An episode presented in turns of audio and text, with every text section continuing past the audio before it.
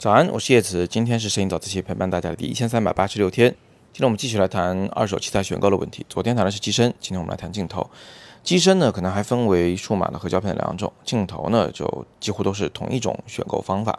昨天我们有说到，机身选购的时候要先看外观有没有磕碰，以及用磕碰来判断它有没有内伤。那镜头就不一样了，镜头整体结构呢比较皮实，不容易有内伤。所以呢，我们最先关注的其实是镜片的问题。怎么来观察镜片有没有问题呢？很简单，就是把镜头从机身上卸下来，打到最大光圈，然后啊冲着强光方向，然后手腕稍作旋转，仔细看每一个镜片上有没有瑕疵。那么，呃，这个手法啊是个描述起来有点抽象，但实际上你可以把它想象成电影电视剧里边那一些品红酒的人，他们举起红酒杯。对着强光稍微旋转一下，啊，观察红酒的状况，啊，这个基本上是一样的一个手法。那么我们要看镜片的什么细节呢？镜片有可能的问题有以下几种。第一种就是最狠的，是长霉。呃，南方的这个天气比较潮湿，很容易滋生霉菌。啊，你如果这个镜头啊是不是放在防潮柜里的，你就要小心了。霉菌呢会这个腐蚀镀膜和镜片。而且呢，它极容易滋生。如果你发现这里面已经有一个霉点了，那给它点湿度，它就很容易长开来。一会儿你的镜头就变成一个松花皮蛋。啊，但是呢，话又说回来啊，不是所有的霉菌都洗不掉。刚开始滋生的，还没来得及腐蚀镀膜和镜片的霉菌呢，在一些很专业的师傅手中啊，是可以起死回生的。我有一只徕卡镜头，就曾经有过这样的状况。后来是洗得干干净净啊，一点痕迹都没留。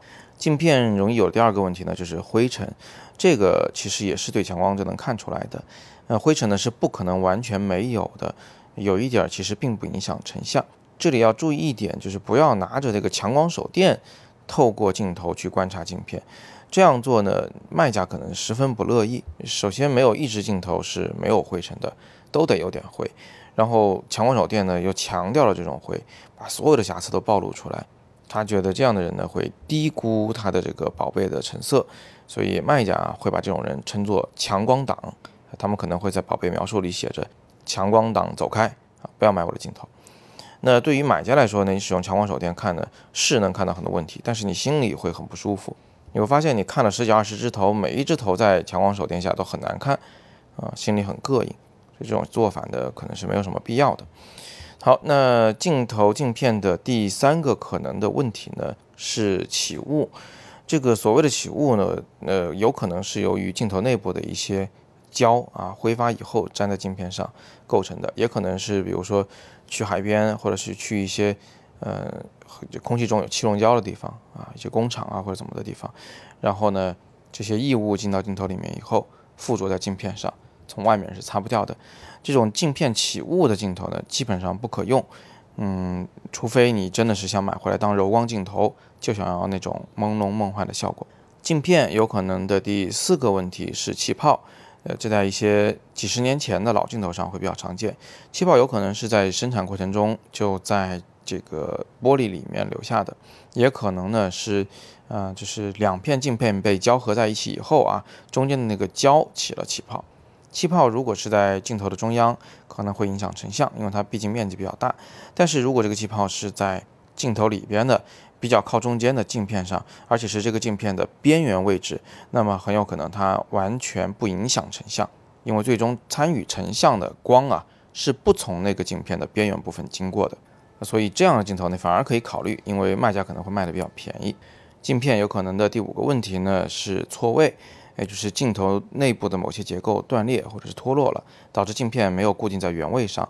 镜片的错位靠肉眼呢不一定能看出来，但是在拍摄的时候啊，它有可能会导致无法对焦，或者是对清了焦，拍出来依然是朦胧梦幻的效果。这种镜头呢，应该只能当零件买啊，买回来拆了去修别的镜头用。镜片有可能的第七个问题是镀膜的脱落，啊，这个也是在老镜头上才比较常见。镜片有可能的第七个问题是划痕。如果二手器材的卖家他是始终上着 UV 镜来使用这颗镜头的，那你呢就不用太担心这个镜头划痕的问题。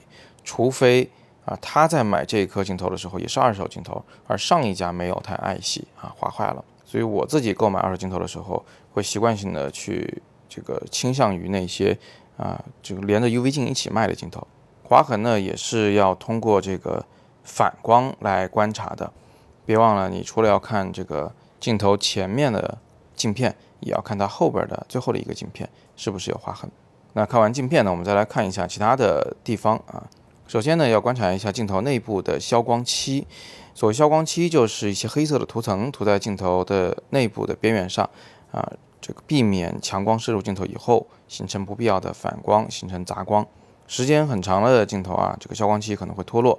脱了以后呢，可能有两个问题。第一呢，就是消光的作用不强了啊，这个镜头内壁形成了反光，导致呢拍照的时候容易出现眩光啊、光雾一类的现象。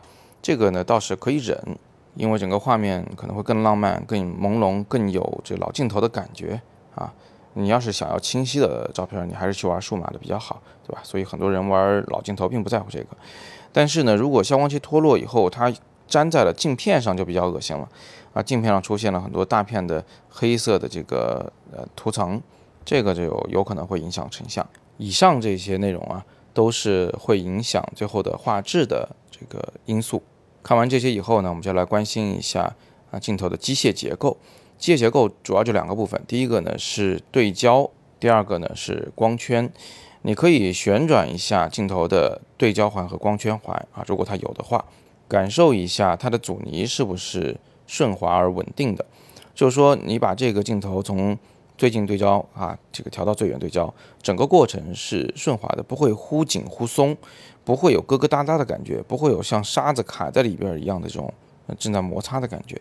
那这样的镜头呢就比较好。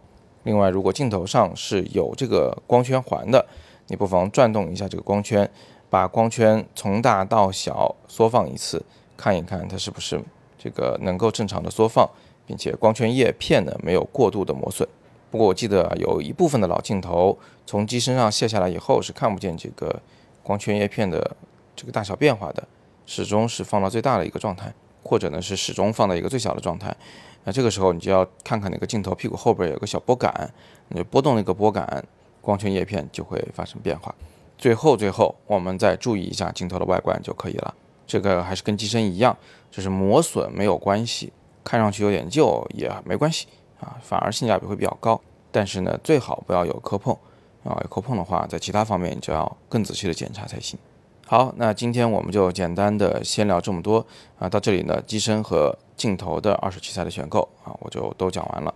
这个东西啊，你还是得自己上手去试。要慢慢的积累经验，然后你才能更加胸有成竹的去选购二手的器材。都说二手器材水深，其实只要你自己有这个鉴别的能力，呃，足够小心，该问的都问清楚，淘二手器材呢，其实是一件蛮快乐的事情。好，最后还是给大家放一个我的闲鱼二维码啊，这个闲鱼是目前最大的二手器材的交易平台，是阿里巴巴旗下的。我在闲鱼呢，只能算是一个呃小玩家。买卖东西不是特别多，但是我手头因为这个相机比较多嘛，所以常常会有一些机身啊、镜头要出售啊、附件要出售。另外就是手机厂商啊，就是相机厂商啊，有一些这个测评的器材，有的时候就是几乎是全新的，在我测评结束以后，也会在我的账号下挂出。欢迎大家关注，我把二维码贴在下面，你们存下来的闲鱼里扫码就可以关注到我了。最近正好有一批器材正准备上架。那么今天呢是摄影早自习陪伴大家的第一千三百八十六天，我是叶子，每天早上六点半，微信公众号“摄影早自习”，不见不散。